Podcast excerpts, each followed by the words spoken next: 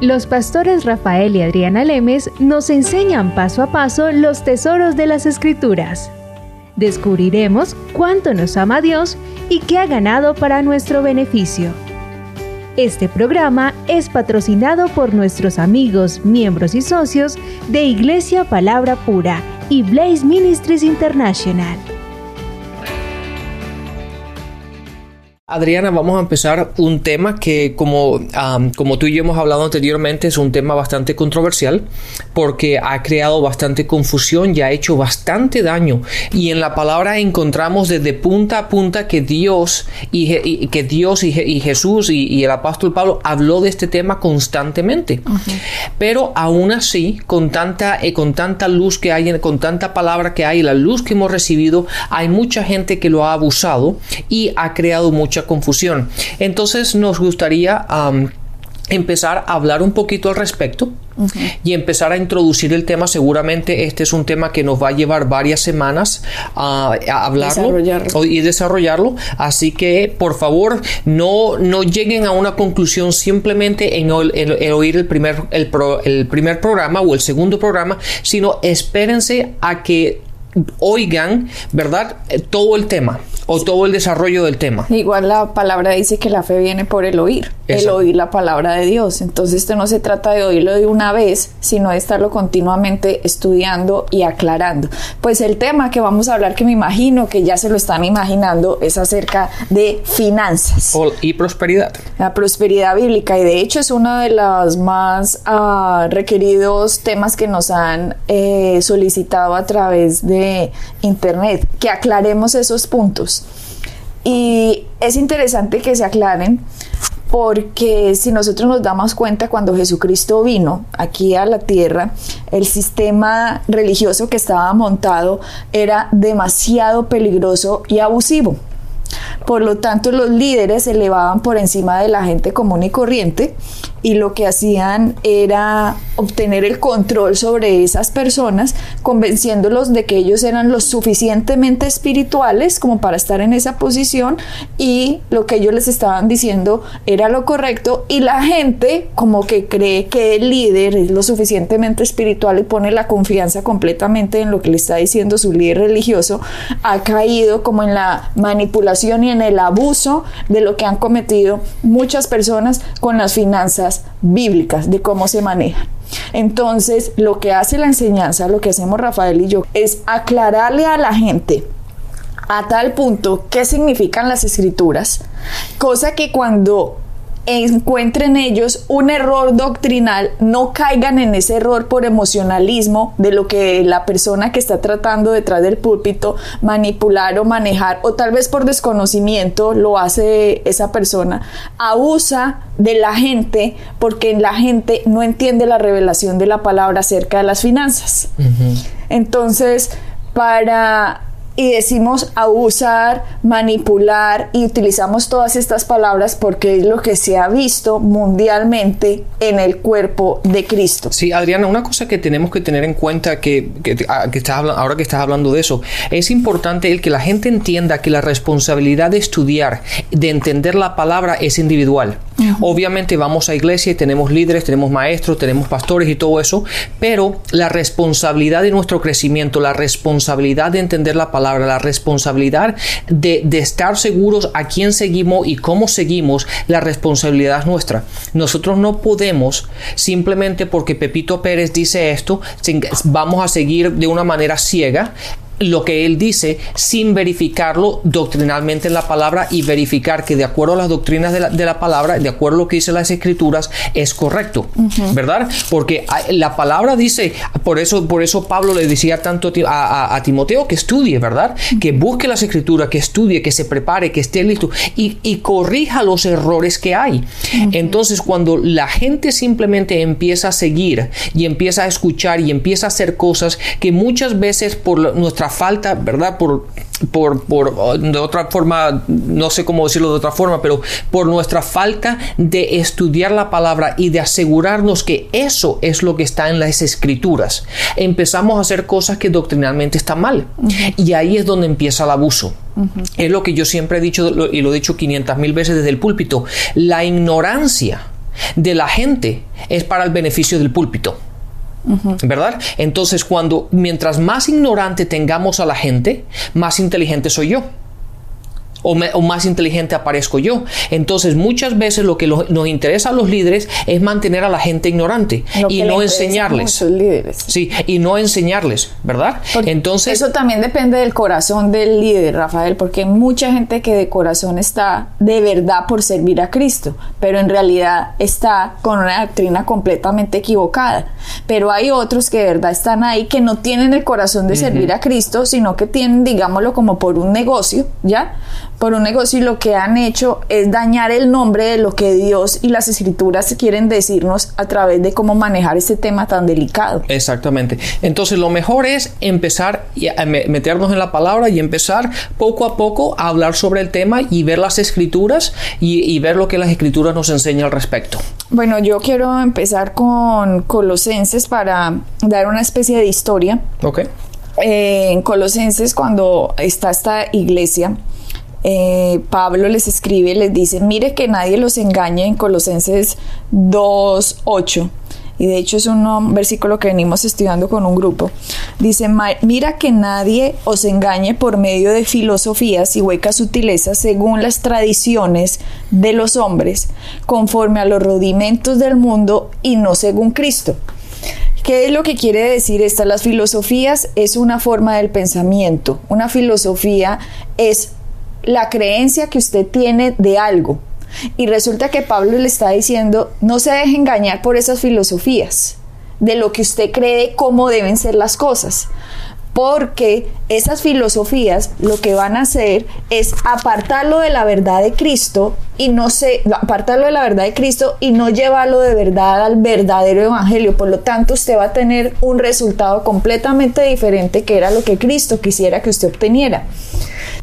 Y el sistema de filosofía general, la forma del pensamiento que se encuentra y que ha causado un daño terrible es el sistema babilónico.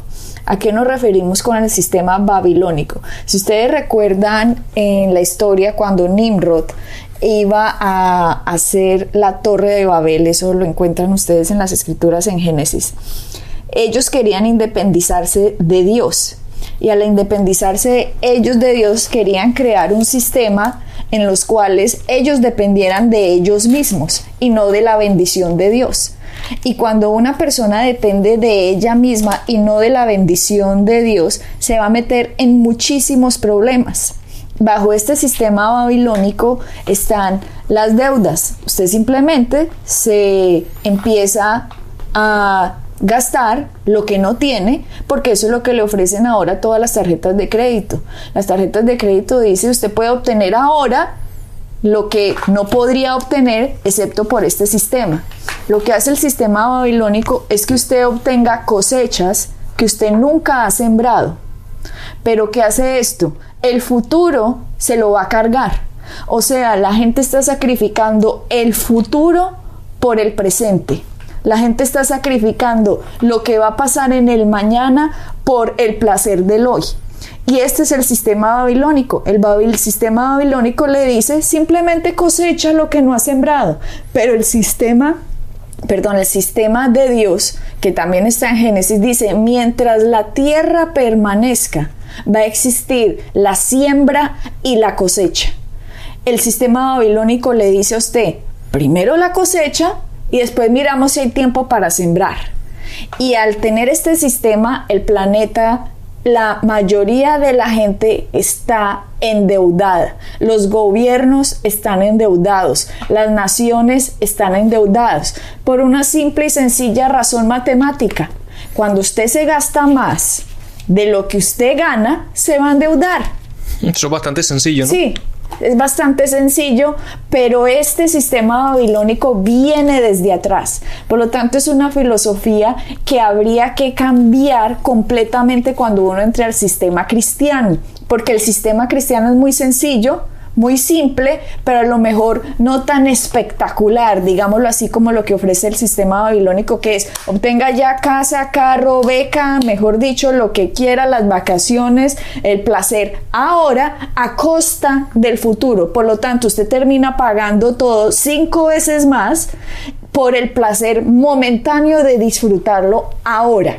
Pero el sistema de Dios es el trabajo ahora, la siembra ahora, la fidelidad ahora, el estar en pequeño, ir creciendo escalonadamente y después el que es fiel en lo poco, en lo mucho será ser apuesto. Correcto. Adriana, perdona que te interrumpa, pero quiero antes que se, se aleje un poco más el tema, que la gente, como mencionaste en un par de versículos, a mí siempre me gusta que la gente pueda ir otra vez y verificar lo que estamos diciendo. Y lo de la Torre de Babel que tú hiciste la mención, lo pueden ver en Génesis en el capítulo 10 y en el capítulo 11. ¿Ok?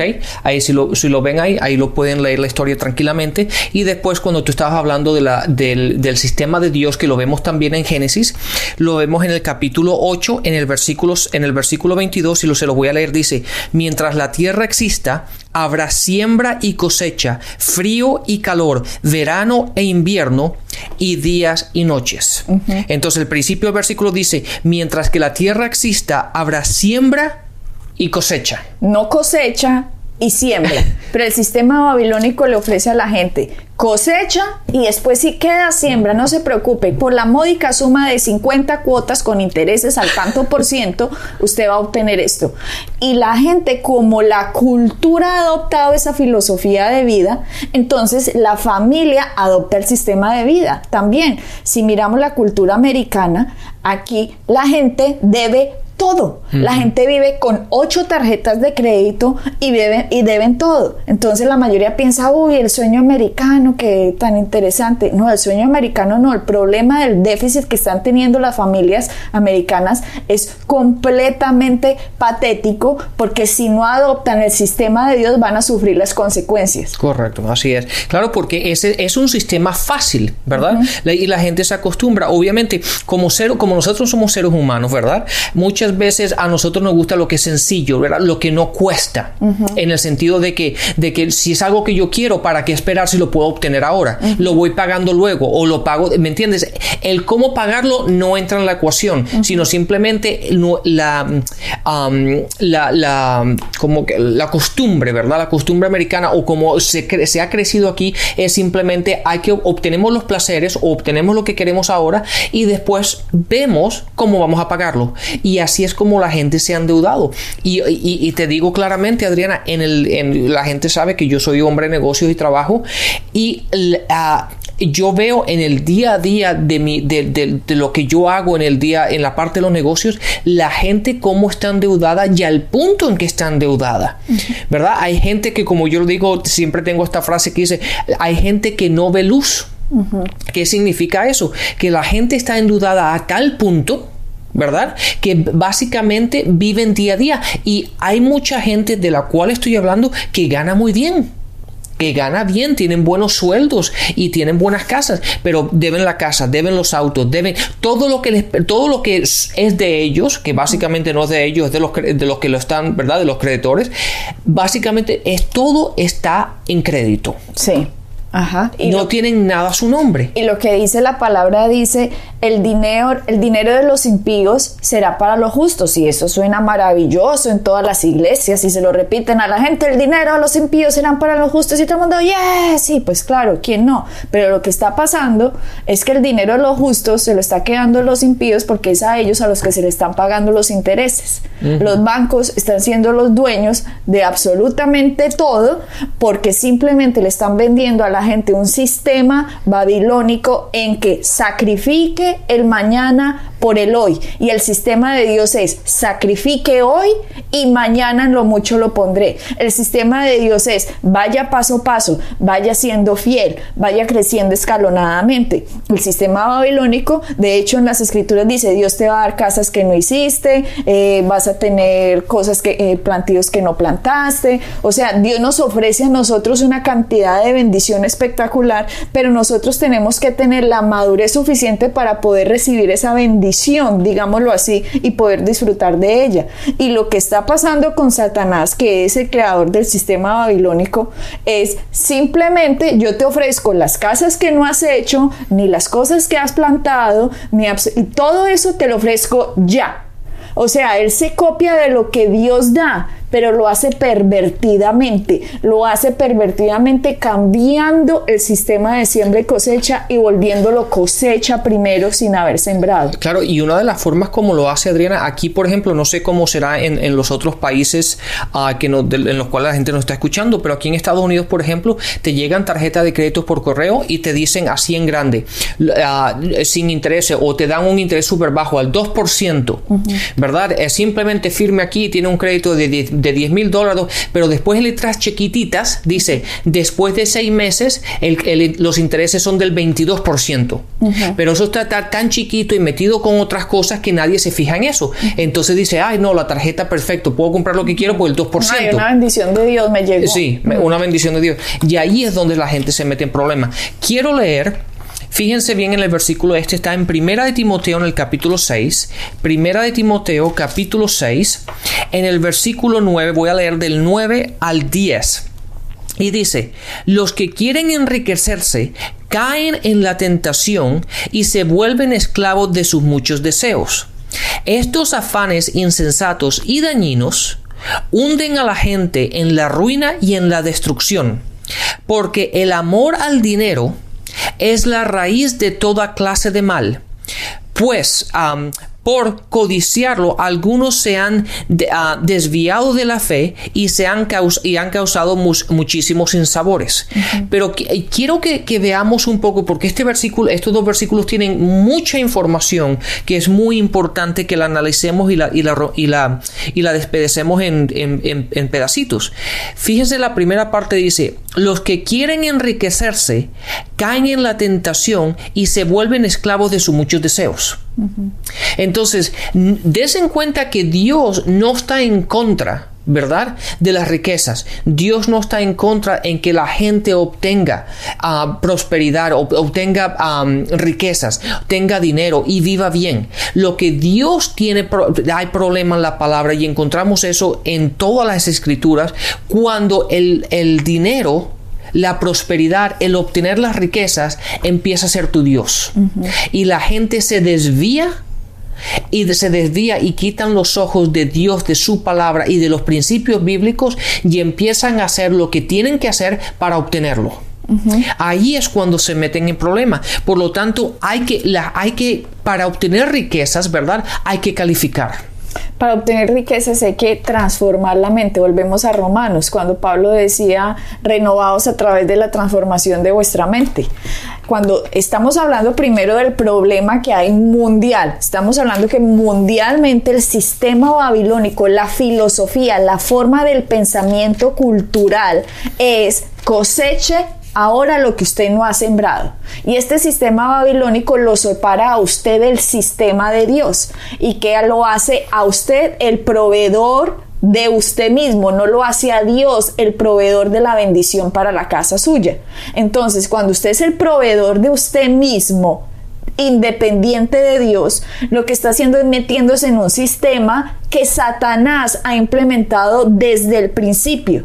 Si miramos la palabra deuda, la palabra deuda viene de la palabra mortgage, ¿ok? La palabra mortgage viene de la palabra morgue. Morgue viene de la palabra mortuorio. Mortuorio viene de la palabra muerte. Muerte viene de el dios Mamón. Mamón es eh, atadura de muerte y Mamón es el dios sirio del interés. Por lo tanto, esto que les estoy diciendo, mortgage, morgue, mortuorio, muerte, atadura de muerte, mamón, dios sirio del interés, mamón era llamado el dios sirio del interés y significaba mordedura de serpiente. Eso es lo que significa mamón. Cuando ustedes ven en las escrituras que habla de mamón, está hablando de un dios que representa el dinero. Y este Dios que representa el dinero tiene el significado de mordedura de serpiente. Vea pues que tienen que ver con Satanás. Y esto que significa, que tiene el significado de mordedura de serpiente, todo empezó con la palabra deuda. Por lo tanto, una deuda es una mordedura de serpiente para el ser humano. Delicadísimo. Delicadísimo, porque si el hombre no se da cuenta que cuando se mete en el sistema babilónico, que es ser independiente de Dios y dependo de mí mismo, lo que está haciendo es haciéndose un daño a sí mismo. Aparentemente, aparentemente se ve eh, espectacular este sistema, pero cuando ya llega el momento en que se le cobra, digámoslo así, lo cosecha que usted no sembró y empezó a vivir en la casa que no tenía por qué vivir, empezó a manejar un carro que usted no tenía por qué manejar porque en ese momento usted no se encontraba en esa posición, empezó a, venir las cuotas de las cosas que usted se ha venido comprando que no tenía por qué en este momento comprarlas, a lo mejor cuando usted los obtuvo, ay, maravilloso, perfecto, y la paz estaba. Pero cuando llega el momento de la mordedura de serpiente a cobrarle en el sistema que usted se ha metido, es ahí cuando usted no duerme, no tiene paz y no disfruta absolutamente nada de lo que está teniendo porque todo lo debe. La serpiente está actuando, le está quitando a usted la paz que Dios le daría simplemente si usted hubiera seguido el sistema de Dios. Claro, así es. Entonces, entonces como dijimos antes, para, para llegar a las riquezas, ¿verdad? Hay que calificar. Y una de las calificaciones, una de las cosas que tenemos que hacer es cambiar nuestra forma de pensar. Tenemos que renovar nuestra mente, como tú, como tú dijiste inicialmente en el programa. Nuestra filosofía, nuestra forma de pensar tiene que cambiar. Tenemos que alinearnos a lo que dice la palabra. Tenemos que buscar lo que dice la palabra. De hecho, me gustaría, antes de seguir un poco más adelante, quiero que vayamos a Deuteronomio. A Deuteronomio en el capítulo 8, en el versículo 18, dice, recuerda al Señor tu Dios, porque Él es Él el que te da el poder para producir esas riquezas. Así ha confirmado él hoy el pacto que bajo su juramento hizo con sus antepasados. Entonces dice, recuerda, de hecho, Adriana, me gustaría que lo leyeras en la Reina Valera porque se lee un poquito diferente. Deuteronomio 8, ¿qué? Deuteronomio 8 en el versículo 18. Dice, si no acuérdate de Jehová tu Dios, porque Él te da el poder para hacer las riquezas a fin de confirmar su pacto que juró a tus padres como en este día. Exactamente. Entonces, date cuenta que Dios no está en contra de las riquezas, porque Dios dice que Él te da el poder, Él te da la habilidad. Date cuenta también que Él no es el que te da las riquezas, Él te da la habilidad, Él te da el poder, Él te dice, Él te da, Él te dice cómo obtenerlas, ¿verdad? Por medio de la palabra y los principios en los cuales tenemos que aplicar para obtenerlas. Pero, entonces, lo que quiere decir es que Dios no está en contra, porque muchas veces piensa la gente que, para, que, que si tenemos riquezas, que si tenemos dinero, que si vivimos bien, entonces no somos espirituales, ¿verdad? Es una, una humildad falsa. Sí, porque eso se lo encargó de hacer la religión, porque si recuerdas, hace siglos atrás, y de hecho en la época de mi abuelita esto tocó, la, si usted era pobre, era humilde, ¿ok? Mejor dicho, tener dinero era casi un pecado. Entonces, la gente, entre más pobre, entre más, digámoslo así, eh, miserable, era como si estuviera más cerca de Dios. Todo por una mala interpretación de una escritura que dice que de los pobres es el reino de los cielos. Pero si de verdad supiera uno qué significa esa bienaventuranza cuando Jesucristo la estaba eh, explicándosela a los discípulos. Eso no es lo que significa bienaventurados los pobres, que ellos es el reino de los cielos. Él estaba hablando de otra cosa. Entonces, lo que la gente ha hecho es tergiversar o la religión, tergiversar de tal manera la escritura que la gente está tan confundida que no sabe cómo es la simpleza del evangelio de Cristo. Exactamente. Y como tú dices, Dios no está en contra de la riqueza. Desde Génesis Apocalipsis vemos hombres supremamente exitosos, bendecidos por Dios, mujeres exitosas, bendecidas por Dios, bendecidas por la palabra. Entonces, Dios no está en contra de que seamos ricos, Dios no está en contra de nuestra prosperidad. Lo que pasa es que si ponemos nosotros en la prosperidad un ídolo, un Dios, un, un mi recurso, mi fuente, lo que a mí me, me beneficia separándome de Dios, es ahí el gran problema. Por eso vemos en la mayoría de las personas, es muy difícil llegarle a una persona riquísima con el Evangelio. ¿Por qué? Porque una persona rica cree que lo tiene todo. ¿Por qué? Porque es el dinero su Dios. Exacto. Pero una persona que no tiene dinero, digámoslo así, pobre, lo que sucede es que es más fácil porque la persona ve que necesita una esperanza, que necesita ayuda, por lo tanto necesito a Dios porque en esta situación no puedo vivir. Entonces, bueno, Adriana, este tema lo vamos a seguir desarrollando porque la importancia de esto es vital, porque el Dios nos da la habilidad de tener dinero para confirmar su pacto. Vamos a explicar qué es esto. Exactamente. Bendiciones y hasta la próxima. Bendiciones. Pueden bajar nuestras enseñanzas en www.iglesiapalabracura.com y visitarnos en nuestra sede en la calle 21326.